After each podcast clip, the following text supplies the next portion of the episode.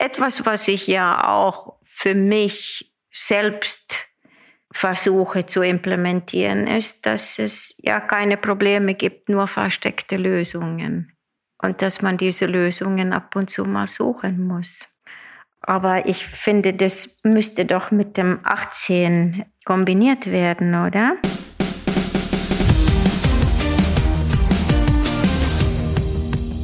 Herzlich willkommen zum Sport Uniters Podcast von Laureus Sport for Good. In der heutigen Folge sprechen wir mit Tova von Bismarck.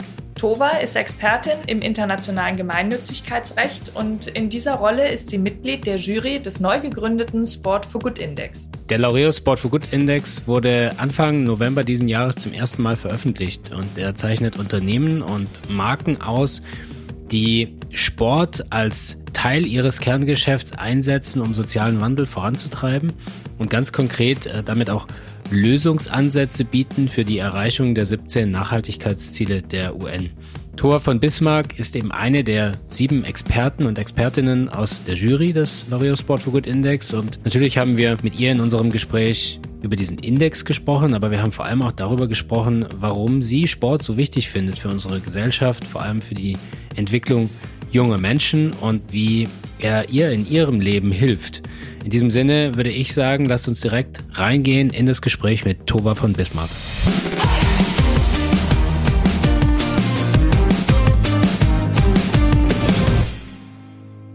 Herzlich willkommen, liebe Tova. Vielen Dank, Paul. Wobei ich ja eigentlich herzlich willkommen sagen sollte, weil du bist ja bei mir. Das stimmt. ähm, und Niki ist leider nicht dabei. Nee, Niki ist krank. Aber ich freue mich trotzdem sehr, dass ich dabei sein darf. Und äh, Tova, ich wäre sehr gerne auch bei euch äh, in Zürich jetzt vor Ort und würde mit euch den Podcast aufnehmen.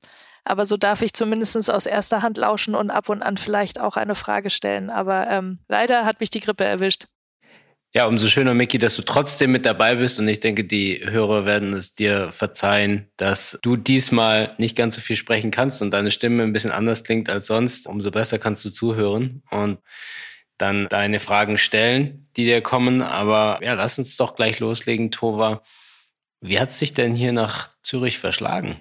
Hm, es ist eigentlich so ein bisschen eine längere Geschichte, aber mein Herz schlägt ja immer noch, obwohl ich für eine Bank tätig bin, schlägt mein Herz immer noch sehr stark für gemeinnützige Organisationen. Und somit hat mein Arbeitgeber, die UBS, mir ein Angebot auf der Terrasse in Wien unterbreitet. Und ich habe tatsächlich das Angebot erst nicht so richtig ernst genommen, bis dann mein Chef mich angerufen hat und hat gesagt, das Angebot ist sehr wohl ernst gemeint. Und hatte mich eigentlich, ja, mein Leben sehr strukturiert in Österreich gehabt und saß dann vor der Entscheidung, ziehe ich von schönen Salzburg in Richtung Zürich und bereue das nicht. Ich habe immer noch drei erwachsene Kinder in, in Österreich lebend und habe so die schöne Situation, dass ich immer wieder auch tatsächlich ähm, nach Salzburg fahren darf und dort auch eine schöne Zeit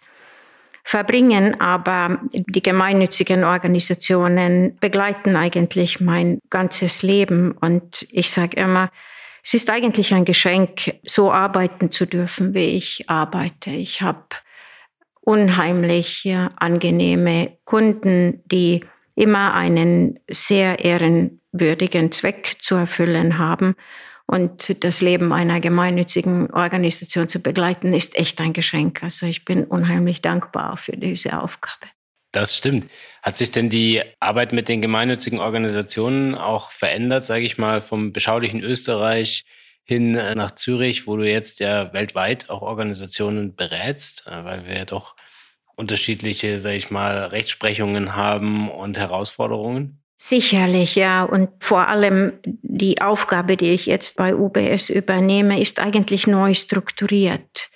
Wir haben tatsächlich die Stiftungen und gemeinnützigen Organisationen unter einer Abteilung äh, Global Family Office, was ja ähnlich wie so ein Family Office ist, jedoch innerhalb einer globalen Bank. Und es ist ein neuer Weg, der sich äh, tatsächlich für sinnvoll gezeigt hat, denn Selten sind es ja in Gänsefüßchen gesagt arme Menschen, die Stiftungen gründen und äh, Unsere größten Kunden sind Kunden bei Global Family Office. Man muss sich das als, als eine, eine holistische Beratung für die vermögendsten Personen auf dieser Erde. Und das sind in der Regel auch die, die, die die Chance haben und die Möglichkeiten, die Ressourcen haben, tatsächlich etwas Gutes auf dieser Erde zu tun.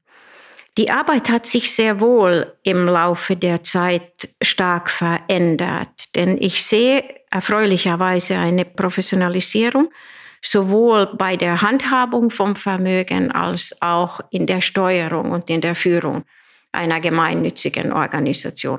Und ich, ich, sehe das mit Freude. Ich sehe das mit Riesenfreude und ich freue mich auch, dass wir tatsächlich mittlerweile Führungskräfte innerhalb der gemeinnützigen Organisationen gut bezahlen können. Ich habe eine Studie gelesen, wo es um den Vergleich zwischen Vergütung von jemandem, der ein MBA gemacht hat, der in die, in die Wirtschaft geht und im Alter von 38 Jahren 400.000 US-Dollar verdient und im sozialen Bereich 38.000. Da ist ein riesen Gap, wo man tatsächlich auch sich das so vorstellen könnte, eigentlich gibt ja dieser Geschäftsführer eine Spende in dem Unterschied zwischen den 400.000 und 38.000. Und die Verantwortung für eine gemeinnützige Organisation ist mindestens so groß wie für ein normales Unternehmen. Und das ist etwas, was ich mit Riesenfreude auch täglich sehe.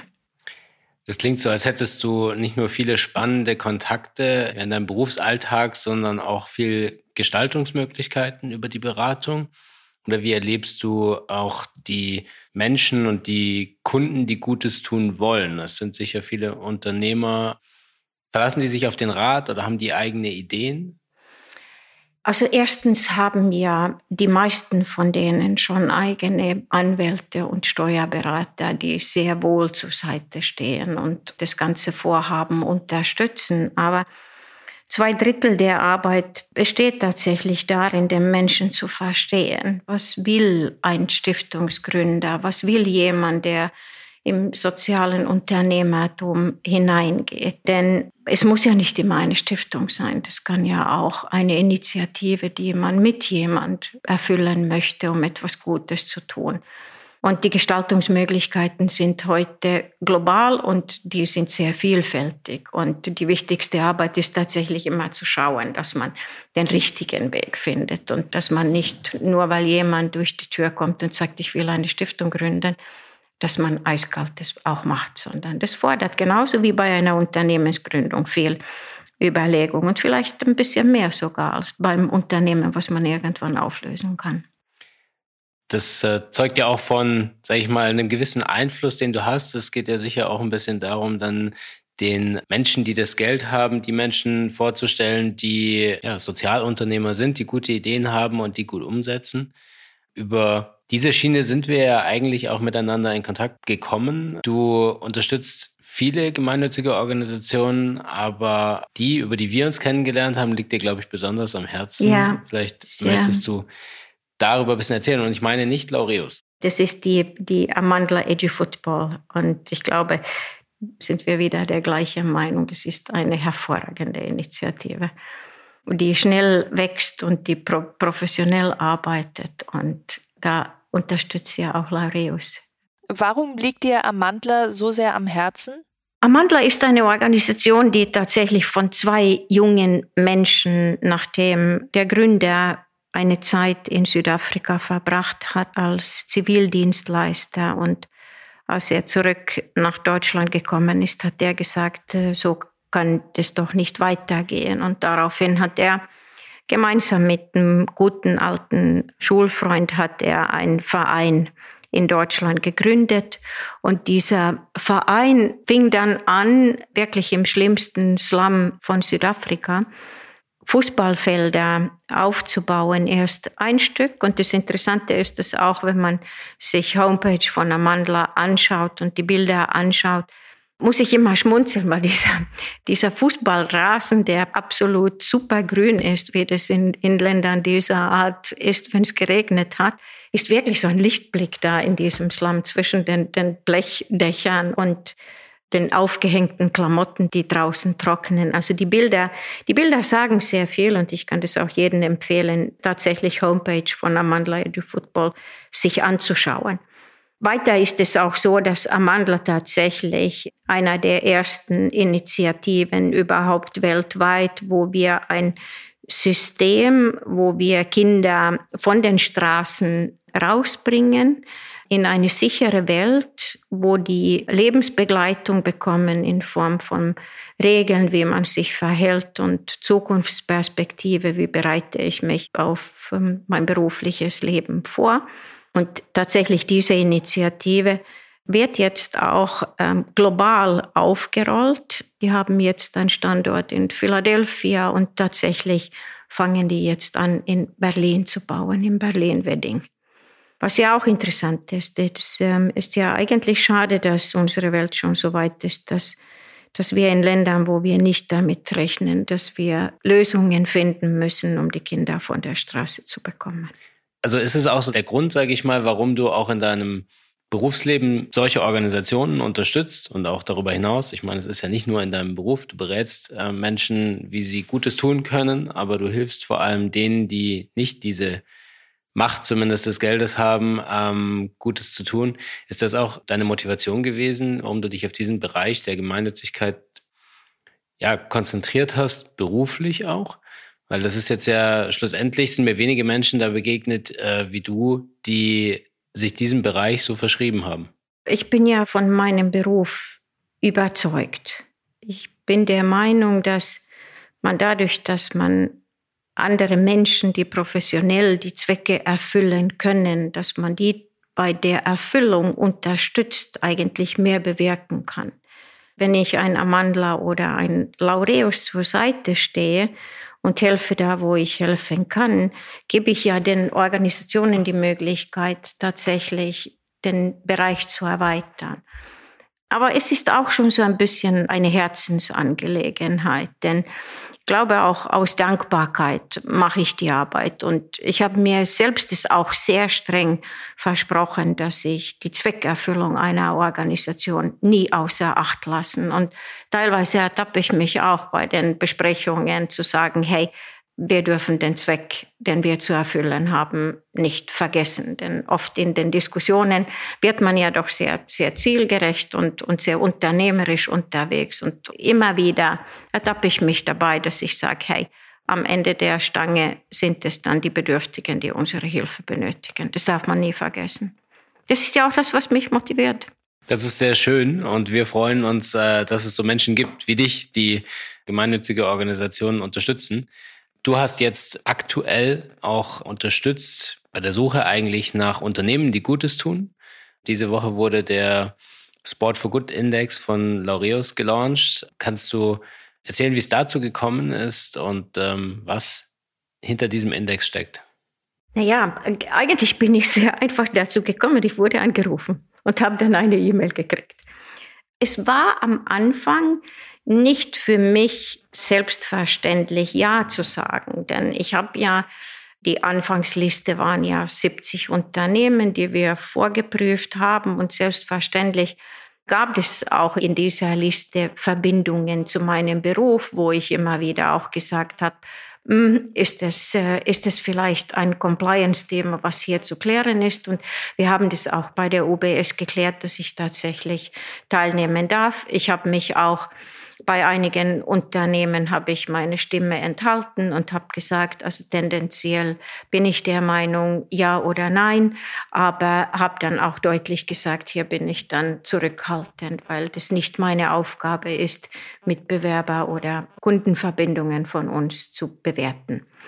Die Bewertung lief ja auch in anonymisierter Form und auch unsere Statements wurden ja auch ähm, in anonymisierter Form rausgegeben, denn wir waren ja eine Gruppe von Damen tatsächlich dieses Mal, die die, die Bewertungen gemacht haben und wir hatten eigentlich alle bei bestimmten Unternehmen irgendwelche Verbindungen und daher war das für mich auch eine Erleichterung und auch die Möglichkeit dann tatsächlich meine Bewertungen da zu geben. Die Frage, die ich mir auch erst gestellt habe, ist, welchen Zweck erfüllt es? Weil, weil wenn man sich das gut vorstellen kann, 70 Unternehmen, bis auf die wortwörtlich Unterhosen zu untersuchen vor der, eine bestimmte Zeit. Und ich habe auch gemerkt, dass ich irgendwann wurde ich ein bisschen so unternehmensblind. Und man muss ja doch kritisch bleiben bei diesen Sachen. Man muss auch gerecht bleiben, weil am Ende des Tages ähm, hat es ja auch eine große Bedeutung für das Unternehmen. Und, und jede ungerechte Handlung ist ja eine falsche Handlung. Und daher habe ich mir tatsächlich die Zeit dann auch ähm, einen extra Weg zu gehen. Und ich habe die dann tatsächlich in Gruppen geordnet, um nicht den Blick zu verlieren. Für mich ist das Wichtigste ist tatsächlich, dass eigentlich alle sportlichen Tätigkeiten, die wir global weltweit haben, brauchen in irgendeiner Art und Weise eine Unterstützung. Das fängt ja auch schon an mit dem Sportplatz neben der Schule, wo Unternehmen in der Umgebung Gelder geben, um, um das überhaupt diesen Sportplatz aufrechtzuerhalten. Und schon in diesem Zusammenhang kommen ja auch viele Kinder und Sportler in Berührung mit, mit Marken. Und die Frage ist, welche Verantwortung hat eine Marke? Und welche Verantwortung hat das Unternehmen hinter dieser Marke? Und das war unsere Aufgabe, war tatsächlich jetzt in Verbindung zu Sport zu sehen, ob die Unternehmen tatsächlich auch das tun und entsprechen, was die präsentieren. Wie du sagst, das Ziel des Sport for Good Index ist es eben Unternehmen zu identifizieren, die mit ihrem Handeln dazu beitragen, dass ja, wichtige gesellschaftliche Herausforderungen angegangen werden, dass Lösungen gefunden werden. Sie orientieren sich ja auch an den 17 Nachhaltigkeitszielen der UN. Ich denke mir, es ist sicher schwer, man kann das Ganze nie komplett abbilden und einen Anspruch auf Vollständigkeit gibt es bestimmt nicht. Aber hast du den Eindruck, dass man da so ein bisschen Licht ins Dunkel bringen kann mit so einem Index und dass ihr jetzt auch bei der Analyse der Unternehmen auch den Benutzern draußen, du hast gerade angesprochen, welchen Marken kann man vertrauen, welchen vielleicht nicht, einfach ein besseres Verständnis auch geben kann? Und mhm.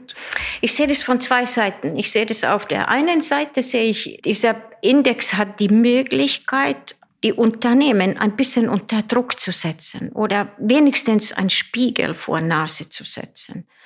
Denn Eigenbild und, und Fremdbild stimmt meiner Meinung nach nicht immer überein. Und ich habe bei einigen Unternehmen habe ich die Glaubwürdigkeit ein bisschen vermisst.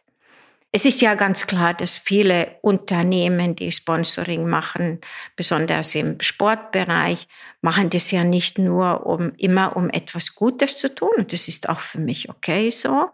Wenn ich ähm, Segelwettbewerbe sponsor und der Geschäftsführer ist ein leidenschaftlicher Segler, dann ist es ja vollkommen okay, dass er seine Gäste und seine Stakeholders vielleicht zum Segeln vorbeibringt. Oder ähm, auch Mercedes hat ja auch Formel 1, da ist ja UBS auch dabei. Und immer wieder werde ich mit dieser Frage konfrontiert. Wie kann das sein, dass eine nachhaltige Bank Formel 1 unterstützt? Ich glaube, dass es wichtig ist, dass man die Unternehmen durch Index in die Verantwortung bringt ich war jedoch sehr erstaunt, wie unterschiedlich wir auch bei einigen Unternehmen die Analyse gemacht haben und wie die, wie die Punkte teilweise auseinandergefallen sind. Denn auch als Beispiel, ich habe sehr stark das mit dieser Sportlerbrille und die Verantwortung des Sports gesehen und es gab einige, die tatsächlich Umweltthemen eher im Vordergrund gestellt haben, was ja nicht falsch ist. Es ist ja nur für mich ein Zeichen davon, das ist diese United Nations festgelegten Kriterien beinhalten viel Spielraum. Und wenn ich ehrlich bin, hätte ich gerne ein Nummer 18 und das wäre das Recht auf Sport. Ganz ehrlich. Das geht ja eigentlich um die Kraft des Sports und ich vermisse das. Ich vermisse die Diskussion und ich überlege mir das tatsächlich, so eine Art von Initiative zu ergreifen, wo man sagt, dass wir in der Gesellschaft die Bedeutung des Sports nicht außer Acht lassen dürfen. Auch diese, die Diskussion mit sozialen Tagen in Unternehmen, wo man soziale Zwecke in der Gesellschaft erfüllt oder auch die Frage, was brauchen unsere Kinder? Und egal in welchem Land in welchem Bereich, in welchem Alter, in welcher Situation hat ja tatsächlich immer Sport eine friedensbringende Aufgabe. Und sofort, wenn in Sport in irgendeiner Art und Weise Ungerechtigkeit entstanden ist, steht ja die Presse auf Barrikaden. Zu Recht. Das ist ja das Faszinierende. Dass sofort auch diese Vorbildfunktion und als Paul gesagt hat, dass wir uns darüber unterhalten, ist es mir auch aufgefallen, dass schon bei den Römern die Gladiatoren eine Vorbildfunktion hatten. Das waren ja brutale Spiele, aber der perfekte Körper, der Sportlerkörper, die Einstellung eines Körpers hat immer eine Rolle für die Menschheit bedeutet. Und jetzt plötzlich sind wir in einer Gesellschaft, wo wir ohne Wimpern zu zucken die Bedeutung des Sports wegnehmen. Du sprichst die unterschiedliche Analyse und Herangehensweise der Jurymitglieder an. Wie war dann die Diskussion, sage ich mal? Wie habt ihr da einen Nenner gefunden? Also schlussendlich stelle ich mir das sehr spannend vor, wenn man mit unterschiedlicher Brille und äh, unterschiedlich aus unterschiedlichen Richtungen kommend versucht, sage ich mal, die Besten auch zu identifizieren.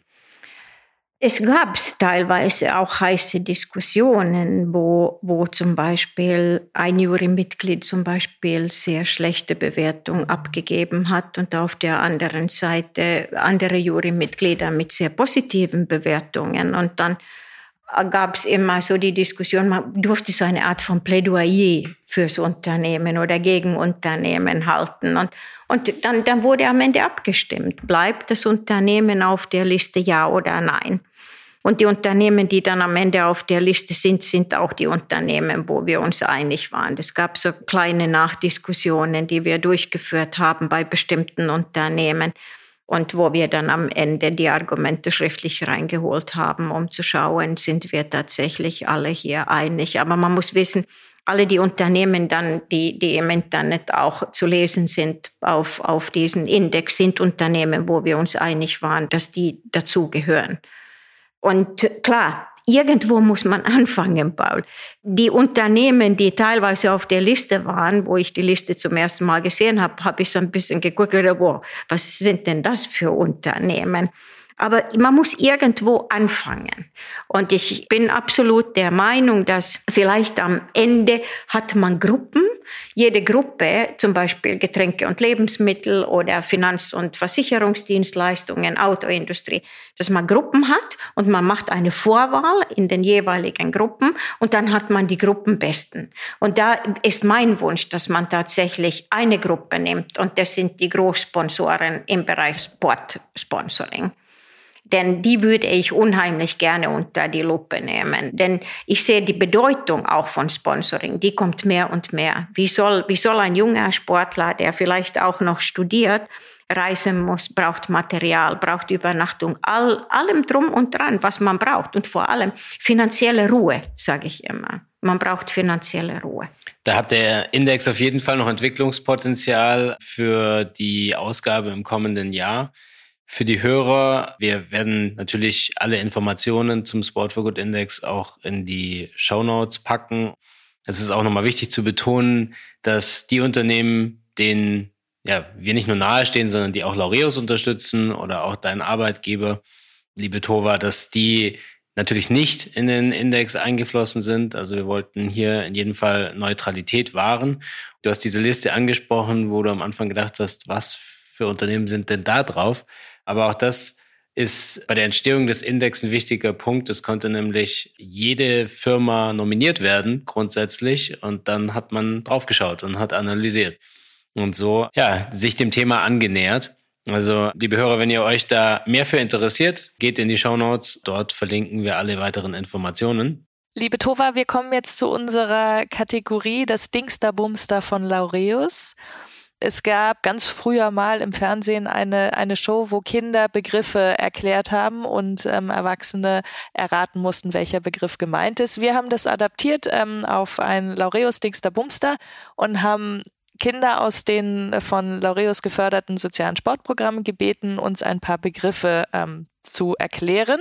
Und wir haben jetzt einen Begriff für dich, den du erraten möchtest, bitte. Paul wird drei Erklärungen hintereinander erstmal abspielen und dann darfst du raten. Dann legen wir los. Das ist das Dingster Bums von Laureus. Das ist das Gegenteil von Antisemitismus und Rassismus und Sexismus, dass alle etwas dürfen und niemand anders behandelt wird als der andere, nur weil er eine andere Religion oder ein anderes Aussehen oder eine Beeinträchtigung hat. Alle werden so behandelt, dass sie das dürfen, was die anderen dürfen. Niemand darf weniger entscheiden, niemand darf mehr entscheiden. Ähm, das ist auf einer Linie und ähm, da geht's ähm, in die Themen Arbeit und ähm, Politik. Bei dem Mädchenfußball und auch Jungsfußball ähm, ist es immer noch so, dass es noch nicht ganz fair ist. Und zwar fehlt dort dann halt dieses Wort. Also alle kämpfen halt dafür, dass die Mädchen genauso dieses Wort werden wie die Jungs. Gerechtigkeit. Nicht? Nein, nicht. Fairness. Nein, keine Gerechtigkeit. Das ist doch gerecht. Doch, du hast es eigentlich, kann man sagen. Doch, Gerechtigkeit, Gerechtigkeit. ja. Aber wenn du dir den letzten nochmal, ähm, Jungsfußball und Mädelsfußball, Fairness? Dieses Wort werden.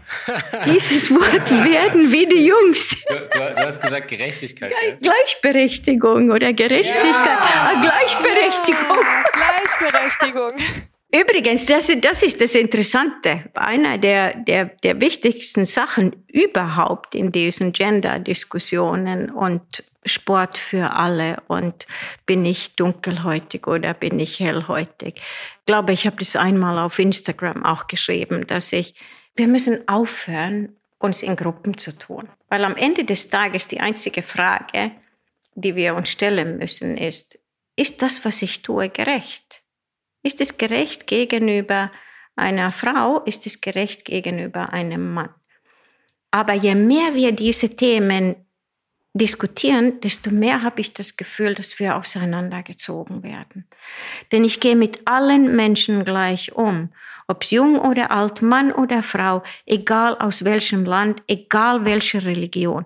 Und das, der einzige gleiche Nenner für alle diese Aufgaben ist Gerechtigkeit. Behandle ich die Frage und die Menschen gerecht?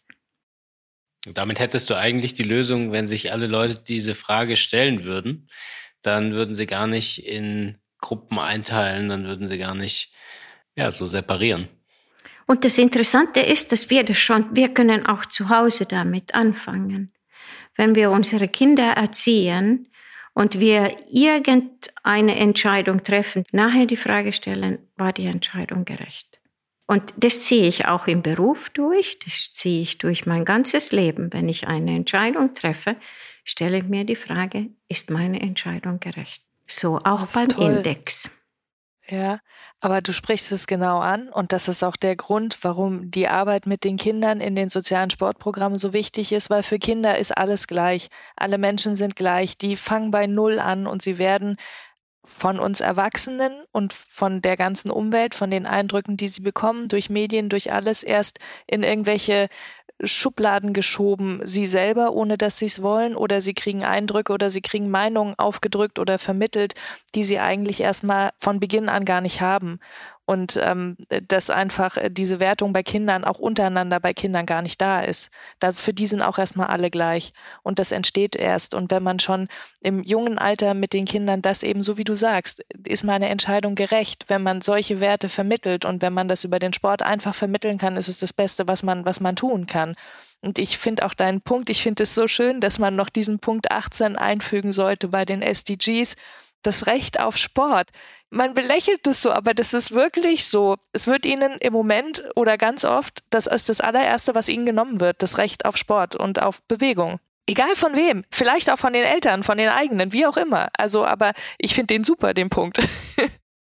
Ja, und Sport hat ja auch wirklich die Macht tatsächlich. Also das, das sieht man ja, dass A, Sport führt automatisch dazu, dass man Freude spürt Und in dem Moment, wo man Freude spürt, ist man auch offener. Man geht auch offener mit, mit vielen Konfliktfragen um. Und vor allem die Bedeutung, ich sehe das ja bei mir selbst, ich meine, ich bin bald 57 und wenn ich richtig gestresst bin und dann joggen gehe, ein bisschen Sport mache und anschließend noch mit dem Hund eine Runde drehe, dann sieht meine Welt völlig anders aus weil, weil durch die Bewegung äh, sind wirklich meine Puzzleteile, die haben so ihren Platz gefunden. Und ich finde absolut, also das müsste eigentlich ein Nummer 18 eingeführt werden und das ist tatsächlich das Recht auf Sport dass die Kinder das Recht auf Sport haben, dass die draußen sein dürfen, dass man das mehr unterstützt, dass das ein wichtiger Teil ist, auch in, in der Bildung. Das müssten wir eigentlich da reinbekommen. Die Welt würde auch anders aussehen, sowohl von Gesundheit als auch von Bildungsmöglichkeiten. Gibt es Momente, du hast gerade eben schon ein bisschen beschrieben, wie Sport dein Leben auch beeinflusst, aber wo der Sport dir wirklich auch geholfen hat, aus schwierigen Situationen im Leben wieder herauszukommen? Ja, immer wieder. Also ich habe so ein sehr einschneidendes Moment und das war New York Marathon. Also das, da habe ich so eine Lebensphase gehabt, die sehr, sehr, sehr, sehr, sehr belastend war. Und ich eigentlich nicht so richtig an mich selbst geglaubt habe. Das war 2015, wo ich tatsächlich mit meiner damaligen Assistentin nach New York geflogen ist und sie hatte ihr 30. Geburtstag. Das war alles so umherum hat ja gestimmt und leider Gottes ist ja Tina von uns gegangen, genau am Jahr fünf ähm, nach unserem gemeinsamen New York Marathon und tatsächlich auch fünf Jahre später am gleichen Tag. Und das ist, das ist, es ist ein Moment im Leben, wo man, wo man einfach, ähm, man wird so ein bisschen demütig. Und Sport hat immer wieder für mich eine Bedeutung. Ich habe so einen Lebensabschnitt tatsächlich in Central Park abgeschlossen und wusste, dass ab jetzt ähm, kann ich auch alleine gehen und ich kann meine, die nächsten Schritte in meinem Leben auch erfolgreich durchführen. Es ist immer wieder so. Wenn, wenn ich nicht weiterkomme, mittlerweile bin ich so alt, dass ich auch sage, hm, heute will ich keine Entscheidung treffen, sondern wir treffen morgen die Entscheidung und dann setze ich mich hin und dann frage ich, was ist die gerechte Lösung. Und wenn es richtig knallt, dann ziehe ich die Schuhe an und dann gehe ich raus in die Natur und dann gebe ich richtig Vollgas. Heute gehst du viel laufen. Wir kennen uns ja schon ein bisschen länger. Ich weiß, du bist auch begnadete Wassersportlerin. Du gehst segeln und surfen. Ich meine, du bist in jungen Jahren mal in einer Horde Männer, glaube ich, äh, eine längere Strecke gesegelt. Äh, was hat es denn damit ja, auf sich? Und, und, nicht nur das, sondern ich bin dann auch noch zweimal über Atlantik gequert. Ich, ich sage immer, das gibt ähm, nur eine einzige Sportart, die ich nicht mache. Und das ist ja das Lustige, dass immer wieder dann Fußball tatsächlich mich begleitet, obwohl ich überhaupt nicht Fußball mag. Und ich weiß auch nicht warum. Also alles, egal ob es mit Bällen oder ohne Bällen und ob es Natur oder nicht Natur oder sonstiges, Segeln, Surfen, Skifahren, allem drum und dran, Fahrradfahren. Aber Fußball kann ich nicht spielen. Ich sehe auch, ich habe mal so beim Charity-Fußball mitgemacht und habe dann so diesen Filmschnitt gesehen und habe gedacht, boah, das hätte ich nicht tun sollen. Ich sah aus wie so ein, ein Hühnchen ohne Kopf. Was, was, was hat es mit diesem Segelturn auf sich? Was war das damals? ja, das war tatsächlich ein Wettbewerb, wo ich teilnehmen durfte. Was auch, habe ich dir ja auch damals erzählt, dass ich eigentlich, glaube ich, so ein bisschen, ähm, ich will nicht sagen, dass ich ein schwieriges Mädchen war, aber ich habe schon immer so meinen eigenen Kopf gehabt und das Segeln hat tatsächlich dazu geführt, dass ich das gelernt habe zu akzeptieren, dass es Menschen in meinem Leben gibt, die Entscheidungen treffen und die die Haftung für diese Entscheidung auch tragen. Und dass wir nicht berechtigt sind, Entscheidungen in bestimmten Sachen in Frage zu stellen. Und das gilt im beruflichen wie im privaten Leben. Und ich sehe das auch. Ich habe einen hervorragenden Chef, ich habe einen hervorragenden Vorstand. Ich bin nicht immer einer Meinung und ich habe ja selbstverständlich das, das Recht zu sagen, ich respektiere deine Meinung, auch wenn die ich nicht teile. Aber dann auch groß genug zu sein, um sich hinzusetzen und zu sagen, ich muss die Entscheidung nicht treffen und ich trage auch nicht die Verantwortung. Es ist teilweise sehr schön und ich glaube, das lernt man. Das lernt man, egal welche Sportart das ist, dass das ein Trainer gibt oder das gibt ein, ein Schiedsrichter oder es gibt irgendjemand, der am Ende des Tages die Verantwortung trägt. Und das muss man einfach akzeptieren. Wie kam es zu deinem Segeltrip um die Welt? Es war eigentlich ein Ausfall eines Segelmitglieds, der das mir ermöglicht hat, tatsächlich ins Boot einzusteigen und äh, mitzumachen, sehr kurzfristig und spontan. Ich glaube, wenn man Chancen bekommt, dann soll man die Chancen ergreifen und das einfach machen.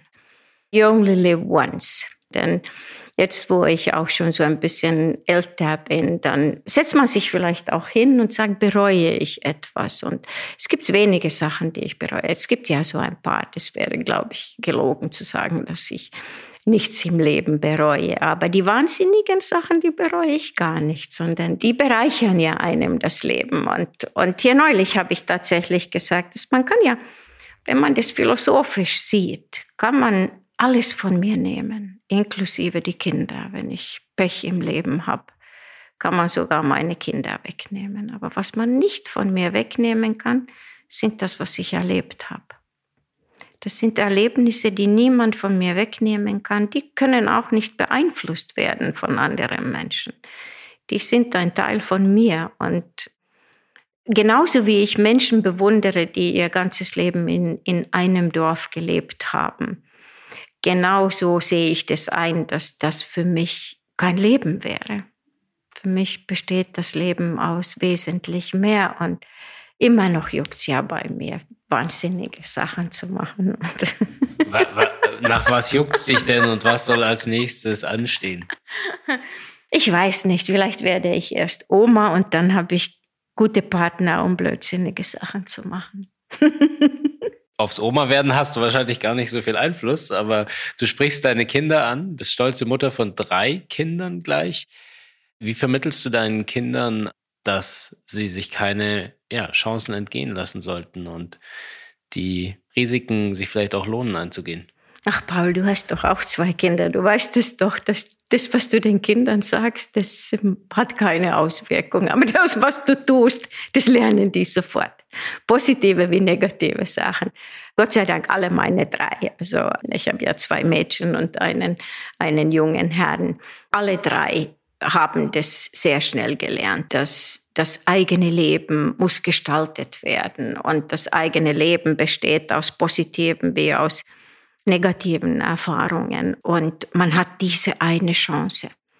Vor allem, was mich sehr freut, ist ja, dass äh, meine Kinder das auch sehr schnell gelernt haben, dass man durch das gerechte Leben tatsächlich auch, wie wir uns schon vorher darüber unterhalten haben, dass man jede Entscheidung, die man trifft, in, in die Waagschale der Gerechtigkeit tun soll. Und dann auch gepaart mit Liebe dass jeder Mensch, den wir treffen, egal wer das ist, ist eigentlich berechtigt, unsere Liebe zu spüren. Und wenn wir dann merken, dass der Empfänger vielleicht doch nicht der Richtige ist, dass man dann vielleicht sagt, dass man einen anderen Weg gehen muss. Das trifft es dann auch, das, was du eben, Tova, über Erlebnisse gesagt hast wie wichtig die sind und wie sehr die einen prägen können und dass es was ist, was jeder für sich alleine hat. Sind deine Erlebnisse, die du so äh, mit dir für dich hast, die dir wichtig sind, haben die alle was mit Sport zu tun? Nein, alle haben nicht mit Sport zu tun, nicht, nicht unbedingt. Ich finde, die Bedeutung einer glücklichen Kindheit ist äh, essentiell und daher belastet es mich auch teilweise menschlich zu sehen, was einige Kinder auf dieser Erden miterleben müssen und vollkommen unschuldig. Denn eine glückliche Kindheit ist wie das Fundament für ein Haus. Wenn du ein Haus auf Sand baust und der Sturm oder die Überschwemmung kommt, dann ist das Haus sehr schnell weg. Und die Kindheit vergleiche ich oft mit diesem Fundament. Und egal, was, welcher Sturm kommt und was auch um dich herum passiert, ist diese Kindheit, ist eigentlich Basis für ein, für ein glückliches Leben. Und wenn ich ähm, Schwierigkeiten im Leben habe, ertappe ich mich oft dabei, tatsächlich Kraft aus meiner Kindheit zu holen. Und ich habe das große Glück tatsächlich, dass meine Eltern, die haben uns einfach nur Liebe gegeben. Liebe und teilweise so die Grenzen gesetzt. Die Grenzen waren da und wir mussten uns in diesem Grenzbereich immer bewegen, aber durften uns frei entfalten. Und ich, äh, das vermisse ich. ich es, viele Kinder tun mir so wahnsinnig leid. Egal, ob die Erziehung ohne Liebe und streng ist, daran glaube ich auch nicht. Oder ob es einfach so ist, dass du in einer so brutalen Welt lebst, dass die Kinder sich einkapseln müssen, um überhaupt zu überleben, seelisch zu überleben. Ich glaube, das sind auch so Sachen, die dürfen wir nicht vergessen. Wir leben hier auf der Insel der Glückseligen.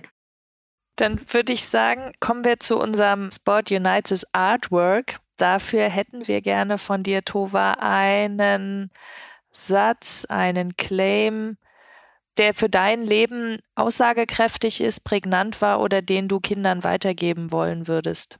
Etwas, was ich ja auch für mich selbst versuche zu implementieren, ist, dass es ja keine Probleme gibt, nur versteckte Lösungen. Und dass man diese Lösungen ab und zu mal suchen muss. Aber ich finde, das müsste doch mit dem 18 kombiniert werden, oder? Das war auch das, was ich vorhin meinte.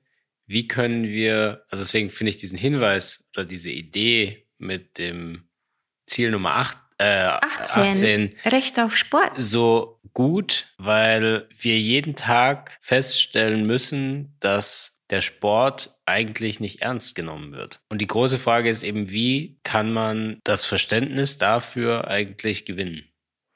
Es muss eine gesellschaftliche Veränderung reinkommen. Es muss das Verständnis für die Bedeutung des Sports als ein Teil des Lebens muss wieder reinkommen. Denn auch meine Generation, das war ja ein Teil unseres Lebens. Ob wir dann mit Fahrrad durch die Gassen gefahren sind oder ob wir beim Skifahren waren oder was auch immer. Sport hatte ja auch im Schulunterricht eine große Bedeutung. Wir haben alles und jeder musste mitmachen. Das gab es auch keine Trennung. Die Mädchen in Skandinavien spielen Eishockey mit Helm und das sind taffe Girls. Und das ist ja das Coole. Das ist ja das Coole. Das gibt es ja eigentlich keine Sportarten, wo wir uns trennen müssen. Ja, und wir sehen das ja auch sowieso in der, in der Gesellschaft, dass wir reguliert werden und, und gesteuert werden. Nur in dem Moment, wo wir in, in, im Leben eines Menschen eingreifen, verhindern wir ja auch die Gestaltung eines Menschen. Denn mehr haben wahrscheinlich du und ich durch unsere Fehler gelernt als, uns, als, als über, von etwas anderem durch die Fehler lernt man ja. Und wenn ständig nur die Grenzen gesetzt werden, dann ist ja die Entfaltung da sehr, sehr begrenzt. Aber ich finde, da sprichst du einen ganz wichtigen Punkt an, weil also diese Fehlerkultur ist ja auch etwas, was viel diskutiert wird und trotzdem nicht, sich nicht wirklich ändert bei uns, dass Fehler eigentlich nicht akzeptiert werden. Und ähm, man müsste eigentlich motiviert werden, einfach zu probieren und Fehler auch anzuerkennen und vielleicht auch zu schätzen. Der Sport ist, finde ich, da ja ein ganz gutes Mittel. Ich meine, wo fällt man öfter auf die Nase als beim Sport? Und man muss einfach aufstehen, um schlussendlich es zu schaffen oder erfolgreich zu sein. Und Erfolg ist ja ein dehnbarer Begriff, aber einfach nur, um sich weiterzuentwickeln. Ja, und das Schöne ist ja auch bei Sport, du weißt ganz genau, ob du schlecht geschlafen hast, ob du dich schlecht ernährt hast, du siehst es bei deiner Leistung. Und das ist ja auch eine positive Wirkung von Sport, ist ja, dass der Mensch tatsächlich dadurch auch erkennt, was ist ein gesundes Leben und was ist ein ungesundes Leben. In jungen Jahren, da konnte ich gut feiern. Einige Tage und trotzdem am nächsten Tag joggen gehen. Heute ist es nicht mehr möglich und heute spüre ich das auch, wenn ich wenig geschlafen habe und mich schlecht ernährt habe, dann spüre ich das sofort.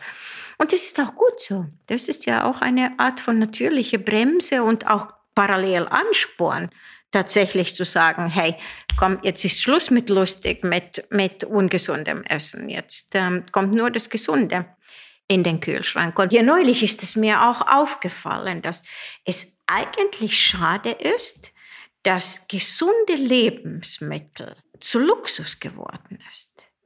Dass man die monetären Mittel hat, um tatsächlich zum Markt zu gehen und die Sachen um die Ecke, vielleicht direkt beim Metzger oder bei der Molkerei, wirklich das frische Gute, das Brot vom Bäcker, dass das tatsächlich Luxus geworden ist. Das, was für mich als Kleinkind das Natürlichste auf der Erde war, zu Bäcker zu gehen und ein, ein, ein frisches Brot zu kaufen oder zum Metzger zu gehen und ein Stückchen Wurst zu kaufen.